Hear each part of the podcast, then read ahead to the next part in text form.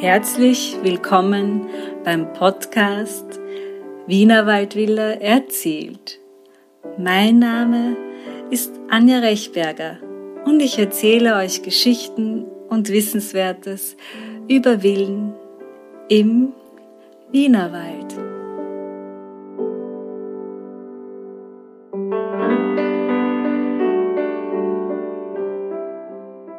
Herzlich willkommen am vierten Adventssonntag zu unserer letzten Episode des Adventspecials gemeinsam mit Dieter Hallemer. Letzte Woche haben wir uns die spannende Architektur der Villen angesehen und auch über die Bedeutung der allseits beliebten Veranden zum Beispiel gesprochen. Diesmal erzählt uns Dieter Hallemer in seiner Villa Wiental, wie Kunst und Kultur gelebt wurde im Wiener Wald und welche Werke hier entstanden sind. Wer ließ sich im Wienerwald inspirieren? Und du erfährst auch, wie Dieter Hallamer selbst zum Künstler in seiner Villa wurde. Wenn dir dieser Podcast gefällt, dann freue ich mich, wenn du ihn auf Spotify, Apple Podcast und Co bewertest. Damit unterstützt du meine Arbeit hier in diesem Podcast und natürlich auch die schönen Villen im Wienerwald. Vielen Dank dafür. Und nun viel Vergnügen dir beim Zuhören.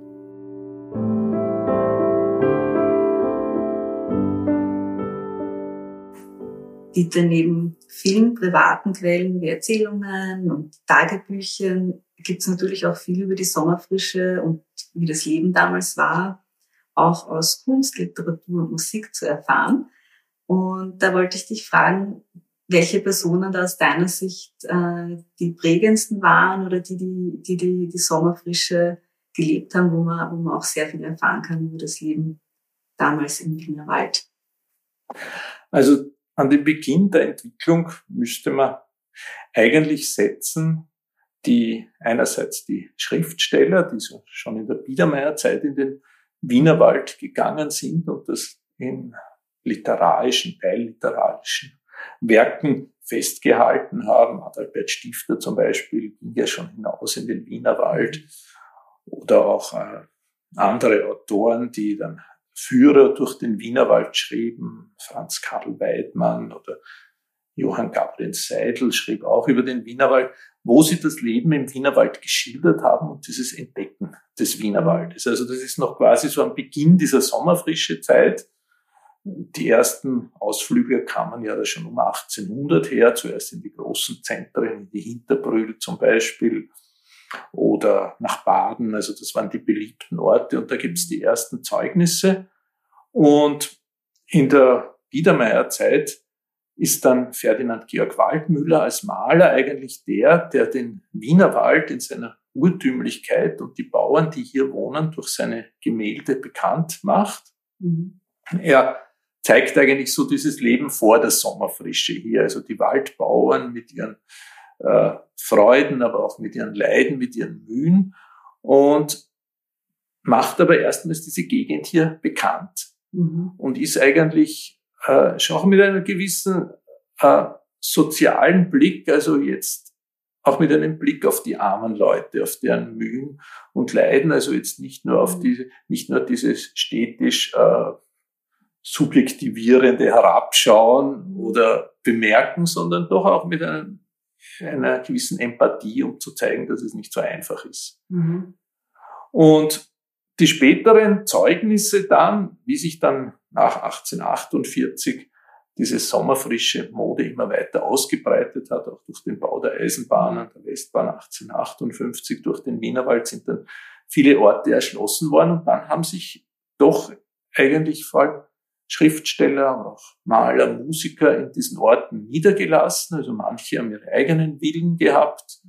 So zum Beispiel äh, Richard Genet, der Komponist und Librettist von der Fledermaus, der Strauß-Operette, der in Tullnerbach eine Villa hatte, oder sein Kollege, der Librettist Camillo Waldl, der in Weißenbach an der Tristing wohnte. Und so sind auch noch viele andere Künstler, die sich hier niedergelassen haben oft auch nur für ein, zwei Sommer. Zum Beispiel Johannes Brahms war im Pressbaum in der Brenten Mais einen Sommer lang, hat dort äh, die Sommerfrische verbracht mit der Begründung, er will sich jetzt zurückziehen. Er möchte in Österreich bleiben, weil, weil er oft vorher in der Schweiz am Thunersee auf mhm. Sommerfrische und ist dann wieder zurückgekehrt in den Wienerwald und wollte in der Nähe der Stadt sein, weil das für diese Künstler auch schon auch wichtig war, um ihre künstlerischen Netzwerke, ihre gesellschaftlichen aufrechtzuerhalten, dass sie immer wieder nach Wien fahren konnten, also gerade bei den Musikern zu ihren äh, Konzertproben, zu Opernaufführungen und so weiter. Das liest man bei Brahms wie auch bei Richard Genet.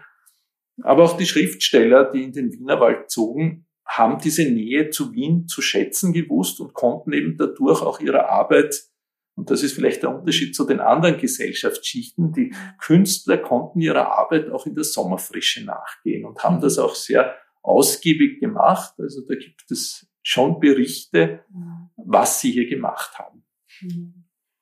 Welche, ähm, weißt du, welche Werke zum Beispiel im Wienerwald wirklich entstanden sind?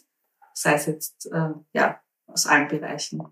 Also bei Brahms fällt mir äh, die, die Vertonung eines Gedichtes von Schiller ein, die Nenie, die er im Pressbaum vertont hat, das, das ist bekannt.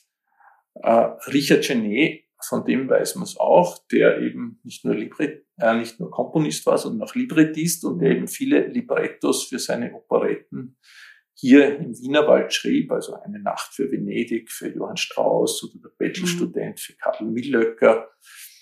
Da gibt's auch, äh, gibt's auch eben Berichte, wo sie sich die, die Künstler zusammengearbeitet haben, gegenseitig besucht haben. Mhm.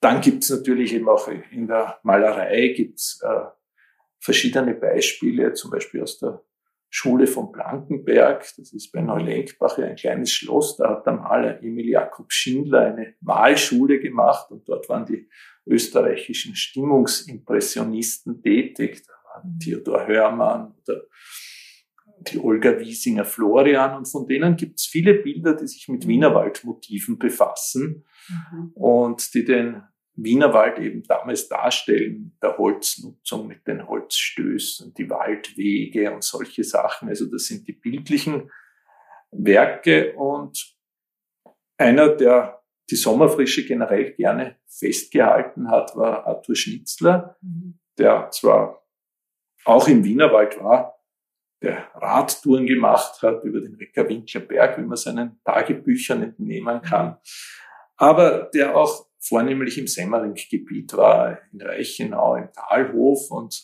in dieser Gegend spielen eigentlich viele seiner Dramen oder seiner Sommerfrische oder seiner Komödien, die eben die Sommerfrische thematisieren, das Leben in der Sommerfrische, die Beziehungen, die geknüpft werden und das, äh, die Streitereien und die Ehen, die geschlossen werden, aber auch wieder gebrochen werden. Also all diese Themen, dieses gesellschaftliche Leben, das kommt gerade in seinen Werken eben sehr häufig vor. Da kann man sich gut vorstellen, wie das in der Sommerfrische war damals. Das ein bisschen so äh, nach Seifenoper aus dem Wiener.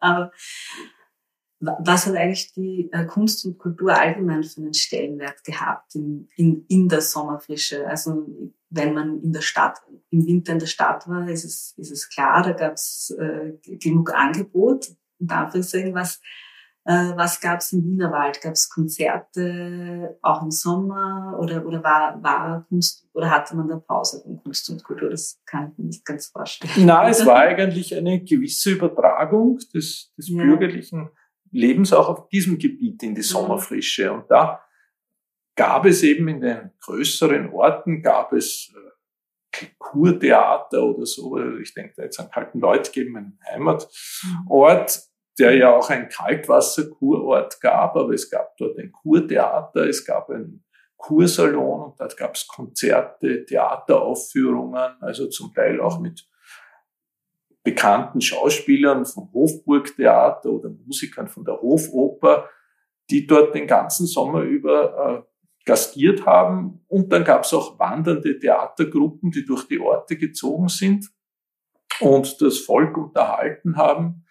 Und andererseits gab es aber eben auch so Laientheateraufführungen oder Musikaufführungen oder kulturelle Feste, wie zum Beispiel zum Kaisergeburtstag, mit, mit Umzügen, mit äh, mit Chör, mit eben, mit Festen, ja, mit, mit Bällen, mit Verkleidungen oder so. Also wo sich die Sommergäste selbst unterhalten haben und mhm. selbst organisiert haben, Sommerfeste im Stile der Sezession oder im Stile Japans. Dann wurden mhm. Kostüme angefertigt und man zog durch den Ort verkleidet und hat das oft mit einem wohltätigen Aspekt verbunden und das, das Geld, die Spenden, die hereinkamen, wurden dann der Ortsbevölkerung, den bedürftigen Kindern für Schulsachen oder auch für Schuhe zur Verfügung gestellt. Also es war eben so eine Mischung aus einerseits wieder Kunst, die nur passiv konsumiert wurde, aber auch selbst Kunst und Kultur leben.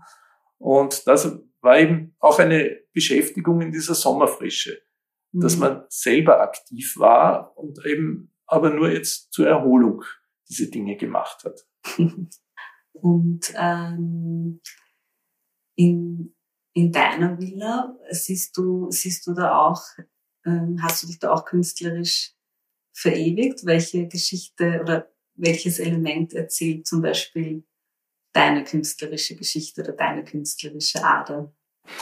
Na, bei mir ist eigentlich in meiner Villa habe ich mich natürlich naturgemäß sehr intensiv mit der Geschichte und den historischen Spuren auseinandergesetzt und mhm. mir dann überlegt, ja, wie will ich mit dieser Geschichte umgehen? Will ich jetzt in diesem Zustand von 1890 leben? Ich habe die Wandmalereien von damals unter den Tapeten freigelegt, die zum Teil nur fragmentarisch erhalten sind. Mhm. Will ich in diesem Zustand jetzt sozusagen der Verwitterung des Alters und auch der Düsterkeit dieses 19. Mhm. Jahrhunderts leben oder will ich dem Ganzen mein eigenes Leben geben? Und bin dann eigentlich sehr sensibel daran gegangen, gewisse Wandflächen zu übermalen, gewisse Dinge zu erhalten oder auch in einem, meine künstlerischen Intentionen zu ergänzen, dass ich eben die Malereien ergänzt habe mit meinen eigenen Malereien, sehr zurückhaltend, sehr dezent, also immer sehr respektvoll mit dem Historischen, weil das ist mir mhm. sehr wichtig, diese Relikte zu erhalten, aber ich kann das Ganze